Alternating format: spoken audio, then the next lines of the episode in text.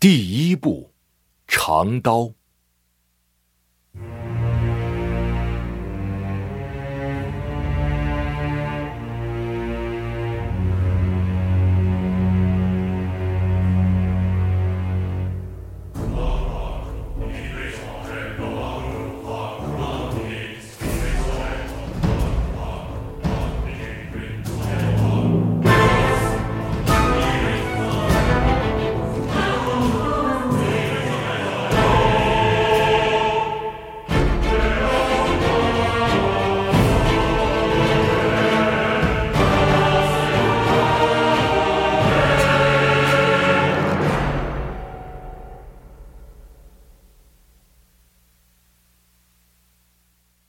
第一章，帝皇保佑，长夜，球体的音律。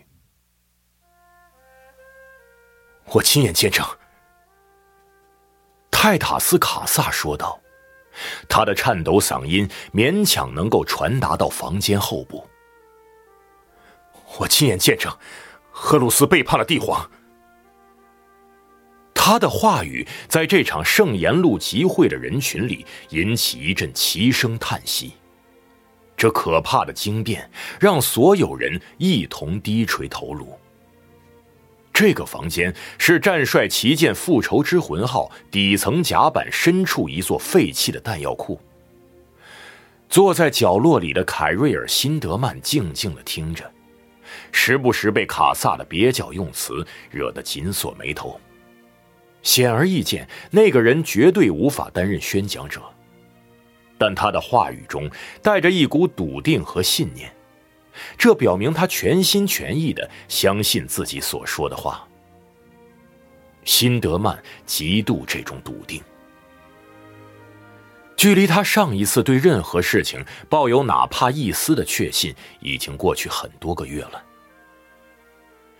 身为六十三号远征舰队的首席宣讲者，凯瑞尔·辛德曼的工作是在伟大远征中传播帝国真理，向那些归顺世界宣扬帝皇的统御和帝国的荣光，将理性光辉与世俗真理传递到时刻拓展的帝国边疆。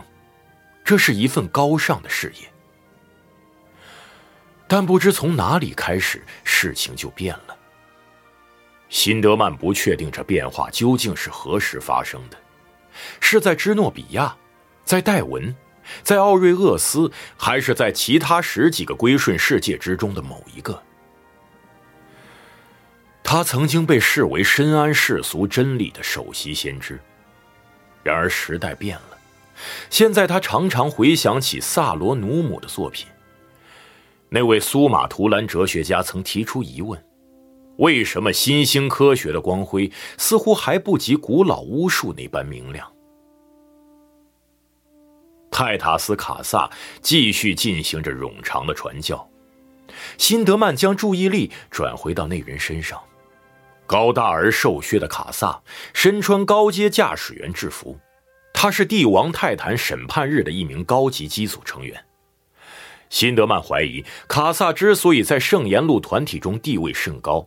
大多要归功于此人的军阶，以及他之前与尤弗拉迪奇勒建立的友谊。这明显是个超出他自身能力的地位。尤弗拉迪奇勒，摄影师、传道者、圣人。辛德曼还记得与那个争强好胜且极度自信的尤弗拉迪在登机甲板会面。当时，他们正准备离开战舰，前往下方的六十三杠幺九星球。对于即将在耳语山脉深处见证的恐怖事物，浑然不知。他们和洛肯连长一同目睹了扎弗耶朱伯被扭曲成一个源自虚空的怪物。在那之后，辛德曼便一直将自己掩埋在堆积如山的书籍之中，试图解读当时目睹的异象。研究那事件背后的机理，但尤弗拉迪无法在书本中寻得庇护，于是投向了日渐壮大的圣言路，以寻求慰藉。这个教会将帝皇视为神圣存在，并加以崇拜，他从最终的卑微地位蓬勃发展至今，一跃成为在整个银河的远征舰队中广泛传播的宗教运动，这让战帅大为恼火。此前教会还缺乏一个核心人物，如今优弗拉底成为了第一位烈士和圣人。辛德曼还记得昔日目睹优弗拉底直面一个跨越天界之门来到凡间的梦魇，并将那怪物逐回了虚空。他看到他全身笼罩在世人烈焰中，却毫发无伤，握着银质帝国鹰辉的手掌喷射出灼目光芒。还有其他目击者，包括舰队的星语者领袖英梅星，以及十几个战舰士兵。消息迅速的传播开来，尤弗拉迪在一夜之间便成为信众眼中的圣人，一个在宇宙边疆为大家提供支撑的信标。辛德曼说不清楚自己究竟为何前来参加这场集会，这不是集会，他暗暗纠正自己，这是布道，是传教，毕竟他极有可能暴露身份。成为圣言路的成员是遭到严格禁止的。一旦东窗事发，那么他作为宣讲者的职业生涯便会画上句号。现在，我们要思考帝皇的言语。卡萨继续说道，他朗读着一本小小的皮面册子，这让辛德曼联想起了伊格内斯·卡尔卡斯生前用来书写诗篇的邦兹曼七号本子。梅萨蒂·欧利顿一直怀疑，那位诗人臭名昭著的作品正是其遭到谋杀的原因。辛德曼觉得，《圣言录》的文字具有不相上下的危险性。我们这里有几位新的信徒，卡萨说道。辛德曼顿时发觉，房间里的每一双眼睛都转向了自己。虽然他早已习惯于面对庞大的听众群体，在整块大陆的居民面前也泰然自若，辛德曼却突然在这些人的审视下倍感拘谨。人们刚刚接受到崇敬帝皇的感召时，自然会心存疑虑。卡萨说：“人们知道帝皇一定是神，因为他拥有神一般的力量，并统治着全人类。”但除此之外，人们深陷黑暗，懵懂无知。至少辛德曼同意这一点。最重要的是，人们会问：如果帝皇果真是神，那么他如何施展神圣力量呢？我们不会看到他的天降神力，只有屈指可数的几个人有幸得到过他赐予的愿景。那么，他是否并不关心他的大部分子民？人们并没有意识到这种想法的错误之处。我们每一个人都受到了他的引导，我们每一个人都应向他奉献热忱。在虚空深处，帝皇的伟大灵魂时刻与黑暗的存在殊死搏斗，阻止那些秽物存在涌入这个世界，并将我们吞噬。在泰拉，他的伟大事业将为整个宇宙带来和平与启迪，让我们所有的梦想成为现实。帝皇引导、教育，并劝诫我们超越自我，但最重要的是，帝皇保佑我们。帝皇保佑！集会人群一同吟诵道：“圣言录，帝皇的圣言，这并非一条轻松的信仰之路。帝国真理对于不可见与不可知的严格排斥，让人心安。”而圣言则要求我们具备一种意志力，去相信一些肉眼难辨的事物。我们注视着黑暗的银河越久，我们在这征服的烈焰中苟活的越久，就会越发强烈的意识到，帝皇的神圣是唯一能够存在的真理。我们并非主动寻求圣言，我们在内心听到了圣言，从而不由自主的去追随它。信仰不是一面昭示盟约的旗帜。亦非用来争辩的理论，信仰深埋在我们心里，完美无缺而不可逃避。圣言录就是这份信仰的体现。我们只有正视帝皇的圣言，才能理解帝皇为人类铺就的道路。真是动人的言辞，辛德曼心想。动人的言辞，虽然表达方式颇为蹩脚，却是真正发自内心。他能看到这些话触动了听众胸中的心弦。富有技巧的演讲者，足可用这样的话语和信仰的力量来左右整个世界。在卡萨继续讲下去之前，枪声便在通向这个房间的迷宫走廊中骤然响起。辛德曼背后传来的金属闷响让他扭过身去，看到一个神情惊恐的女人刚刚推开了一道铁门。在他打开门之后，辛德曼就能够听到爆矢枪的咆哮从外面传来。整场集会顿时一片混乱，人们望向卡萨寻求指引，但他同样不知所措。他们找到你们了！辛德曼大喊，他立刻意识到发生了什么。所有人离开这里！卡萨喊道：“分散走！”辛德曼在慌乱的人群中挤向身处房间前端的卡萨。一些参加集会的人掏出了枪，从军事作风上判断，他们应该是帝国军队的士兵；另一些是战舰上的海员。而辛德曼对于宗教有着足够深刻的了解，他知道在必要的时候，这些人会用暴力来维护自己的信仰。过来，宣讲者，是时候离开这里了。卡萨一边开口，一边拽着德高望重的宣讲者穿过房间，钻进了从这里放射出去的众多通道之一。卡萨注意到了宣讲者脸上的担忧。别担心，凯瑞尔，帝皇会保佑我们。我也是这么希望的。辛德曼上气不接下气的回答。子弹打在天花板上，横飞出去，枪口的光亮映射在墙壁上。辛德曼向身后瞥了一眼，看到阿斯塔特披挂盔甲的高大身影冲入房间。自己竟与这些强大战士为敌的可怕念头，让他的心脏停跳了一拍。辛德曼匆忙跟随卡萨跑进疏散通道，穿过几道防爆门。两人的逃窜路线在战舰深处蜿蜒前行。复仇之魂号是一艘规模庞大的飞船，他对于现在身处的区域毫无头绪。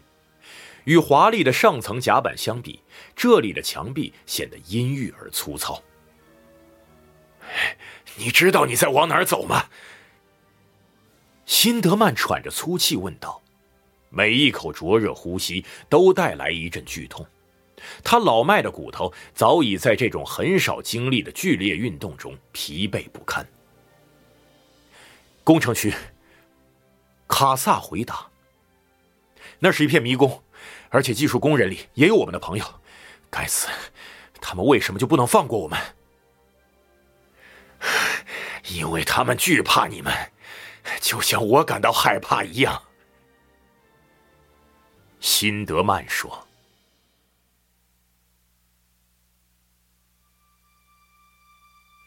你确定吗？荷鲁斯之子军团的基因原体帝国战帅荷鲁斯问道，他的声音在复仇之魂号宽广的战略室中隆隆回响。在我的能力范围之内，很确定。六十三号远征舰队的星语者领袖英梅星回答，他的脸上布满皱纹。失明的双眸深陷于眼窝中，将数百条灵能信息跨越银河传递出去的责任，显然令他的瘦削躯体难堪重负。几位同样身穿鬼魅白袍的星语者学徒簇拥在英梅星周围，聂诺低语着各自脑海中浮现的幽影和幻象。我们有多少时间？荷鲁斯问。作为一项与亚空间相关的事物，准确预测是非常困难的。英梅星回答：“星女士。”荷鲁斯冷冷地说：“准确性恰恰是我向你提出的要求，今日尤为如此。伟大远征的走向会因为这个消息而产生巨变，而如果你错了，那么这种变化将带来灾难性的后果。”大人，我无法向你提供一个精确的答案，但我相信几天之内，正在聚集的亚空间风暴就会遮蔽星距。英梅星答道，他忽视了战帅话语中隐含的威胁。虽然双眼已盲，但他依旧能够察觉到隐藏在战略室阴影中的那些加斯塔林卫士。荷鲁斯之子第一连的终结者们充满了敌意。几天之内，我们就再难找到他的光芒。我们的心灵已经只能勉强穿透虚空。领航者们也宣称，他们很快便将无法准确的指引舰队。整个银河会被笼罩在黑夜和幽暗之中。荷鲁斯用一只手重重击打拳头。你明白自己在说什么吗？对于伟大远征而言，这是最深重的危机。我只是阐述了我看到的情况，战帅。如果你们错了，这不是随意的威胁。战帅的威胁从来不是随意的。曾几何时，战帅的怒火绝不会引发如此露骨的威胁。然而此刻，荷鲁斯声调中暗藏的暴力表明，那些日子早已过去了。如果我们错了，那么我们甘受惩罚，这一点从未改变。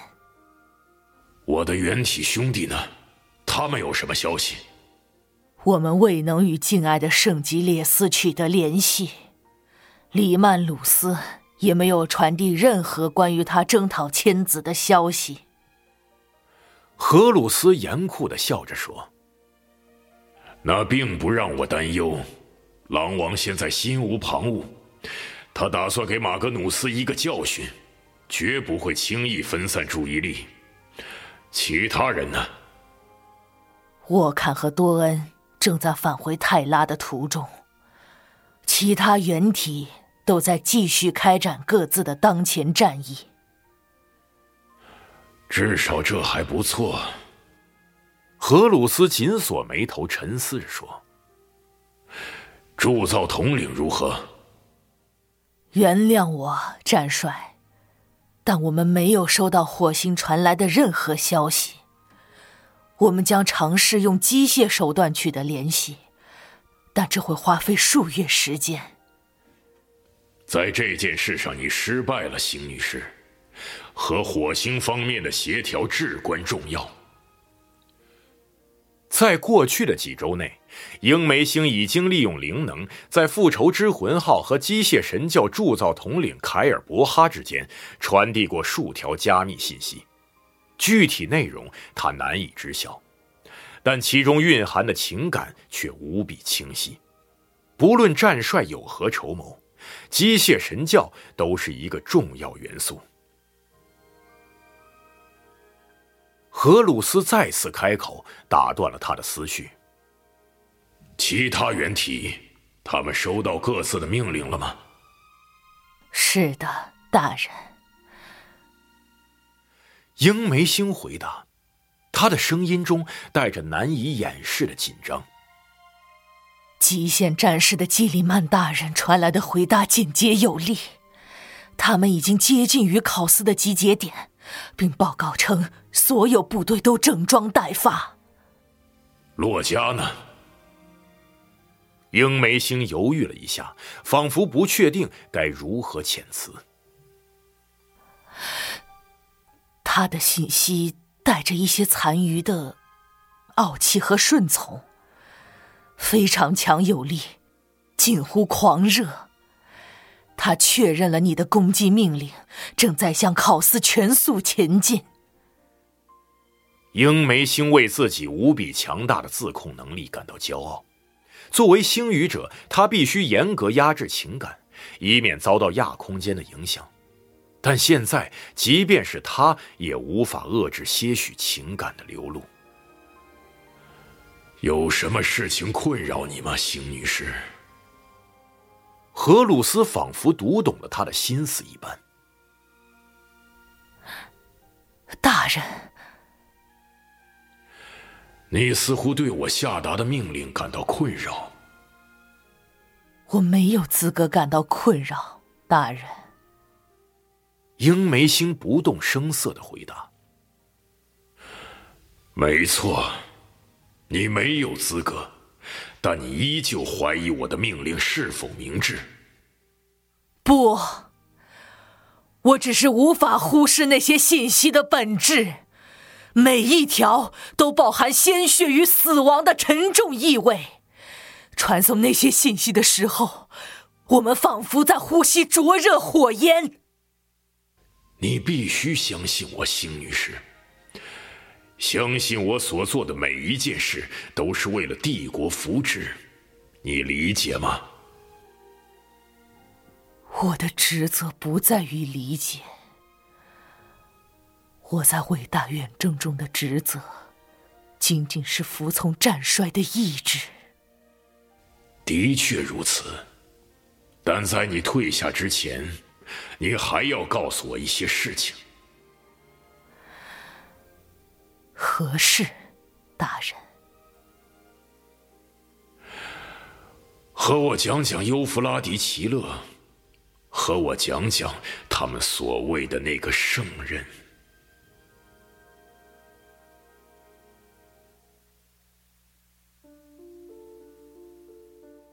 看到洛肯，总是能让梅萨蒂·欧利顿屏息凝神。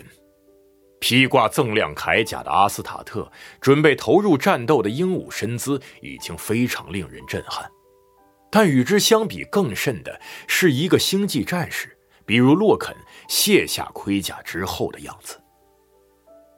洛肯上身裸露，只穿着浅色的运动裤和战斗靴，他全身覆满汗水，正在一个训练机仆的机械臂之间辗转腾挪。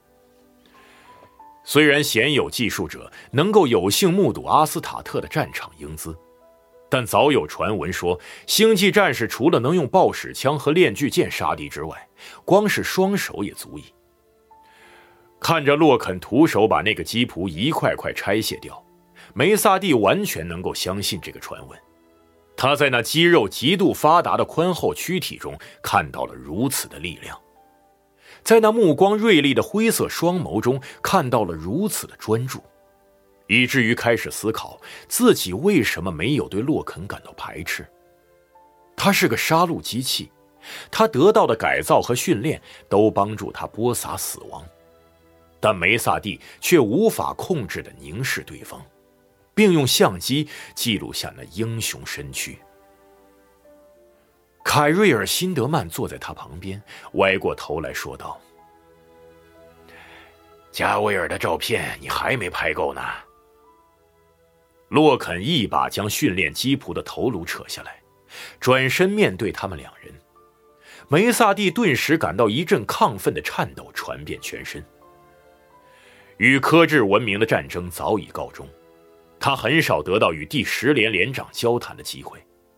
身为洛肯的纪实作者，梅萨蒂很清楚自己在涉及那场战争的材料方面遭遇了显著的匮乏。但最近几个月，洛肯一直都倾向于独处。凯瑞尔，梅萨蒂。洛肯一边说着，一边从他们身边走过，迈向私人军械室。见到你们两个真好。我很高兴能来，加维尔。辛德曼说：“首席宣讲者年事已高，梅萨蒂觉得辛德曼自从在复仇之魂号档案库的那场大火中死里逃生之后，似乎又苍老了很多。非常高兴，梅萨蒂好心带我一起过来。我近日总感觉很疲惫，我的老骨头也不像以前那样健壮了。时间的战车正在逼近。这是个引用，洛肯问道。一个片段，辛德曼回答。我最近很少遇见你们。洛肯笑着对梅萨蒂说：“我是不是被一个更有意思的家伙取代了？”当然不是。梅萨蒂回答。但我们在战舰上的自由行动变得越来越困难了。马罗格斯特的命令，你一定听说了。是的。洛肯说着，拿起一块盔甲，又打开了一罐常用的研磨粉。不过我没有留意具体内容。那粉末的味道让梅萨蒂回想起在这个房间里度过的愉快时光，那些记录伟大胜利与美妙奇景的时光。但他把怀旧之情抛到一边。我们被限制在自己的舱室以及避难所里，想去其他任何区域都需要得到许可。谁的许可？洛肯问。梅萨蒂耸耸肩。我不确定。那道命令上提到向狼神议庭办公室提交申请，但至今都没有谁得到过任何回复。那一定很让人恼火。洛肯的回答让梅萨蒂感到十分气恼。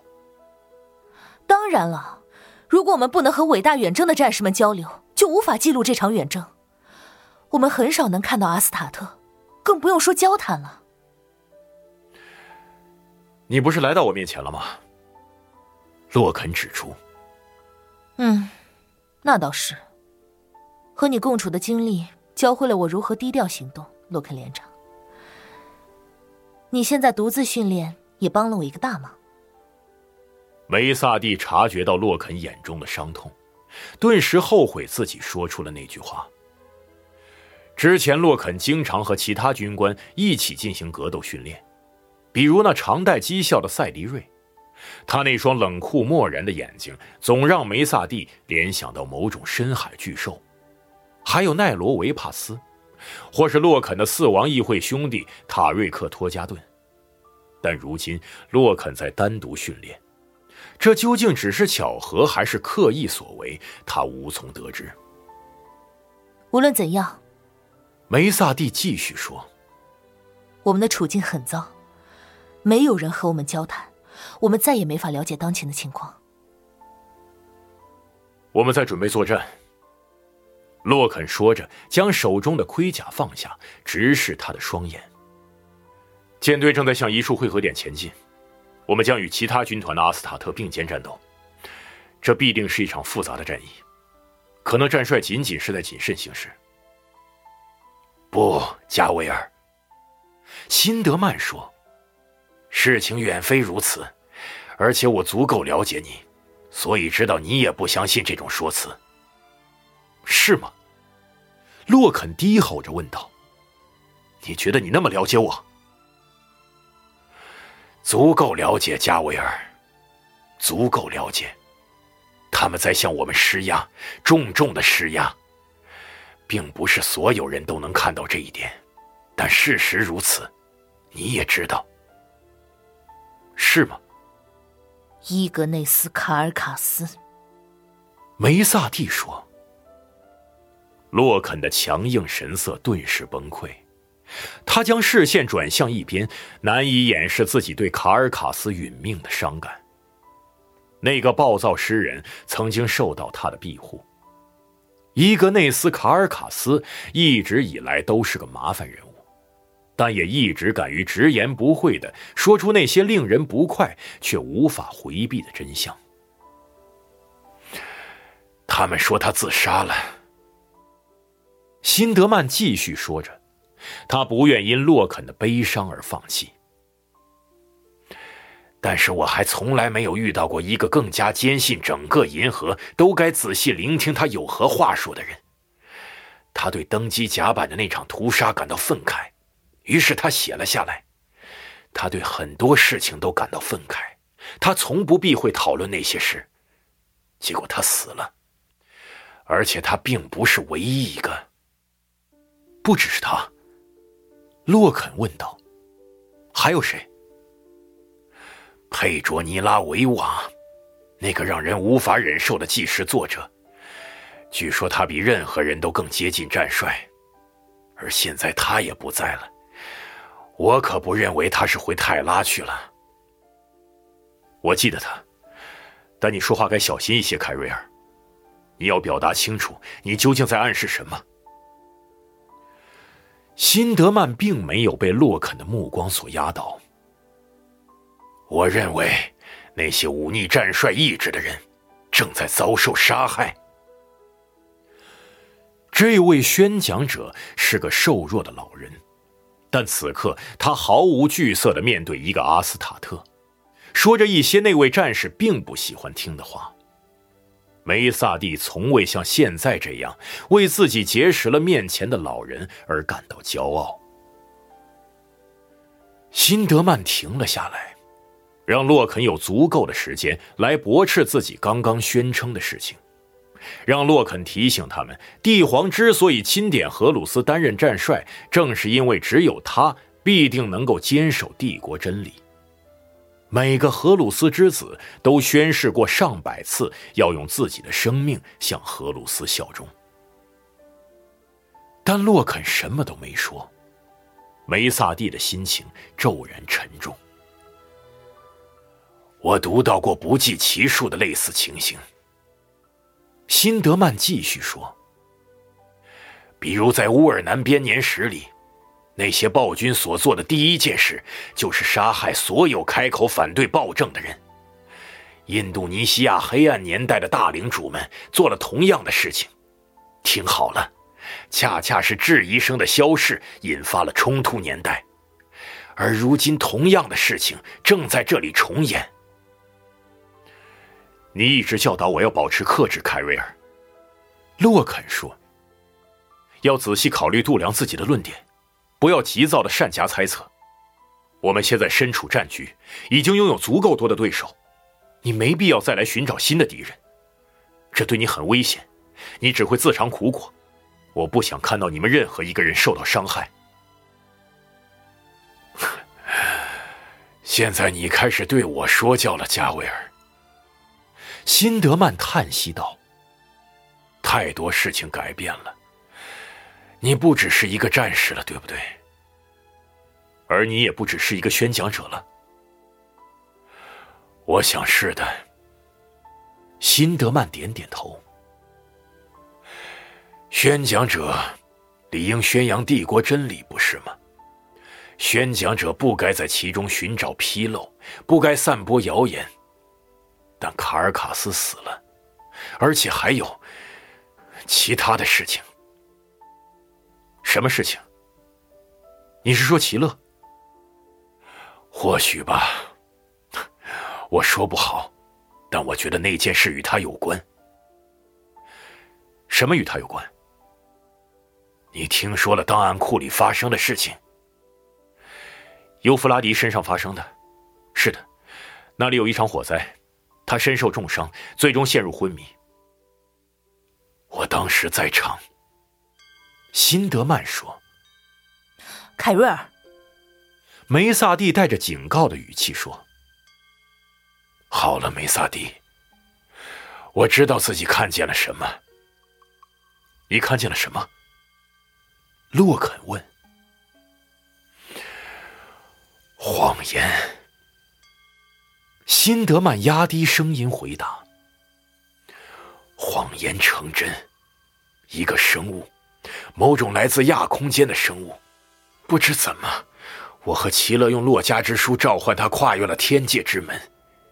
那是我的该死过错，那是，那是巫术，是多年以来我一直教导人们称其为谎言的巫术。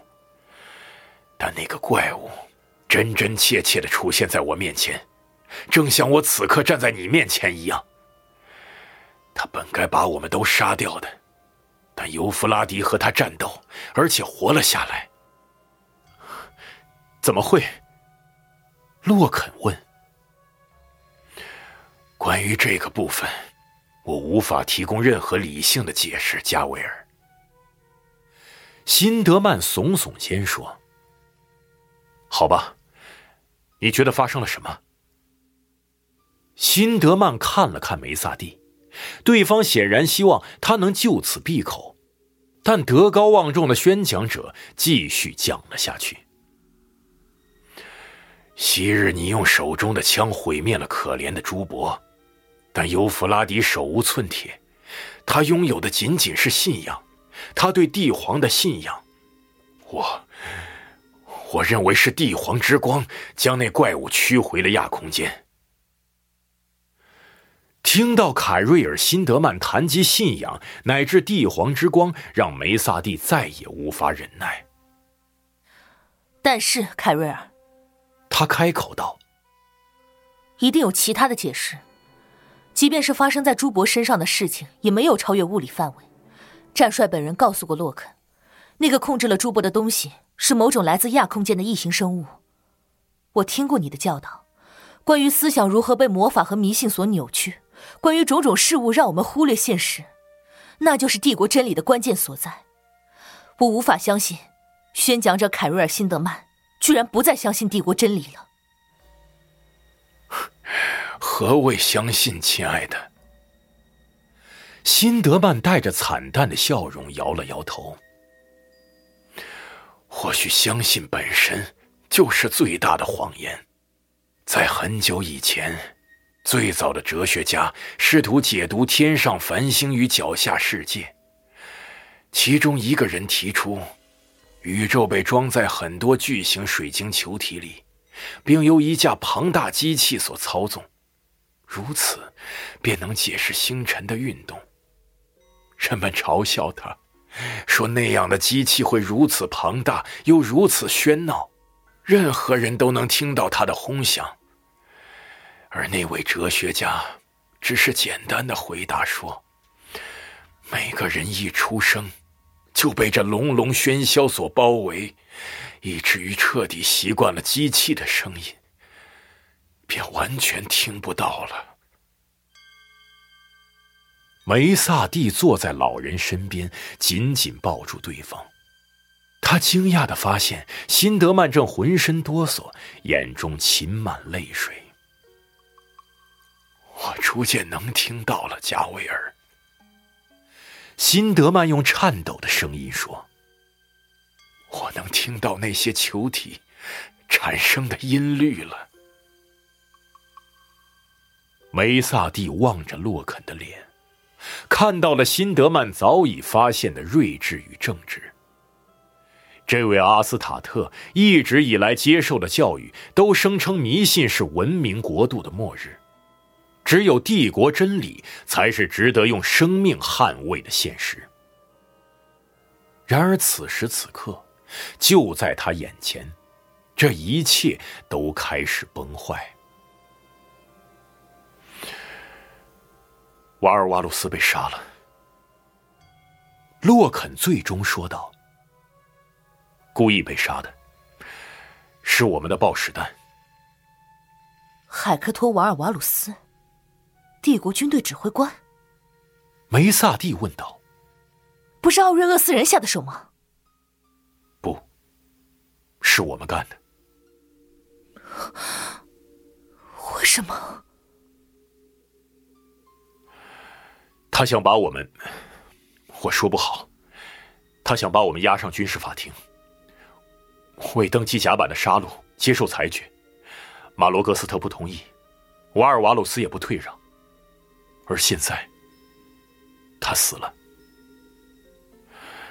那么是真的？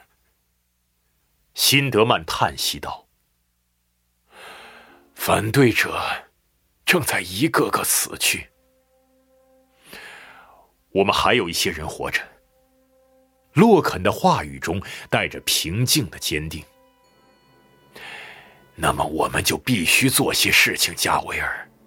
我们必须搞清楚军团中到底发生了什么变化，并加以阻止。我们尚可抵抗洛肯。我们有你，我们拥有真理，而且我们没理由不去。打断辛德曼话语的是训练室大门被撞开的轰响，以及沉重脚步的金属碰撞声。在难以置信的庞大阴影将梅萨蒂笼罩之前，他就意识到，那是一个阿斯塔特。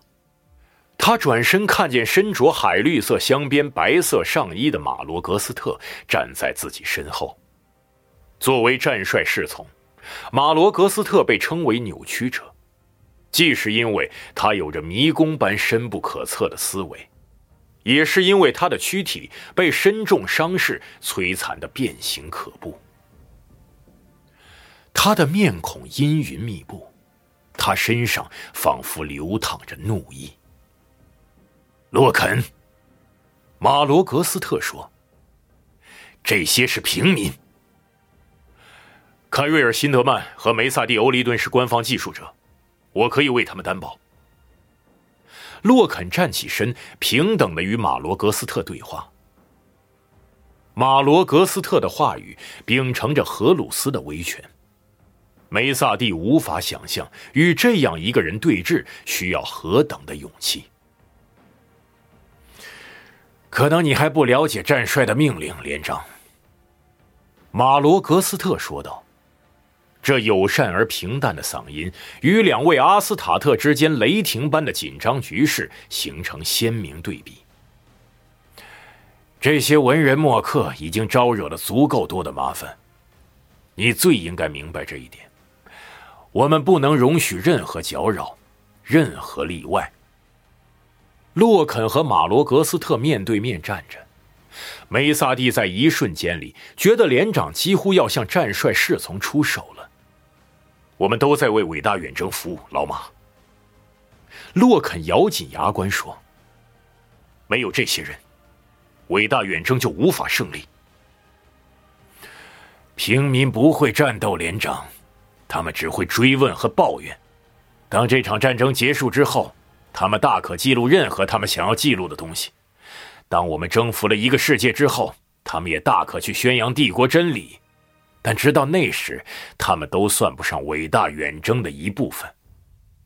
不，马罗格斯特，洛肯说：“你错了，而且你知道你错了。帝皇创造基因原体和星际战士军团，不是为了让他们盲目征战。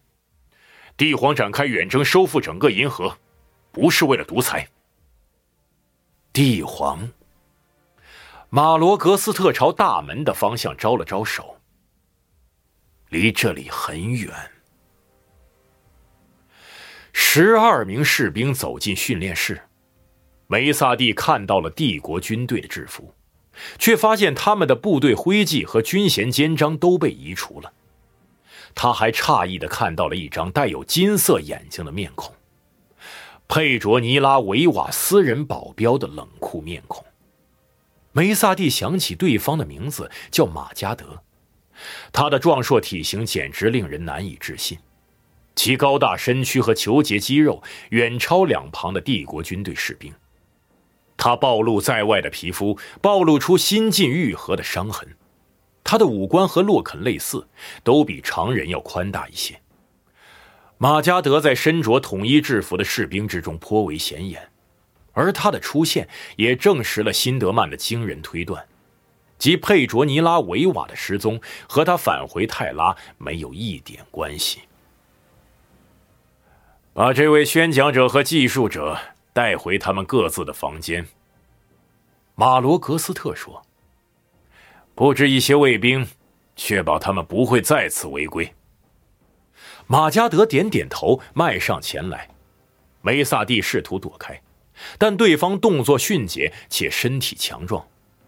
马加德一把抓住梅萨蒂的衣领，把他拖向门口。辛德曼自己站起身，跟随其他士兵走了出去。马罗格斯特站在洛肯和大门之间。如果洛肯要阻止马加德及其手下，就必须要通过马罗格斯特这一关。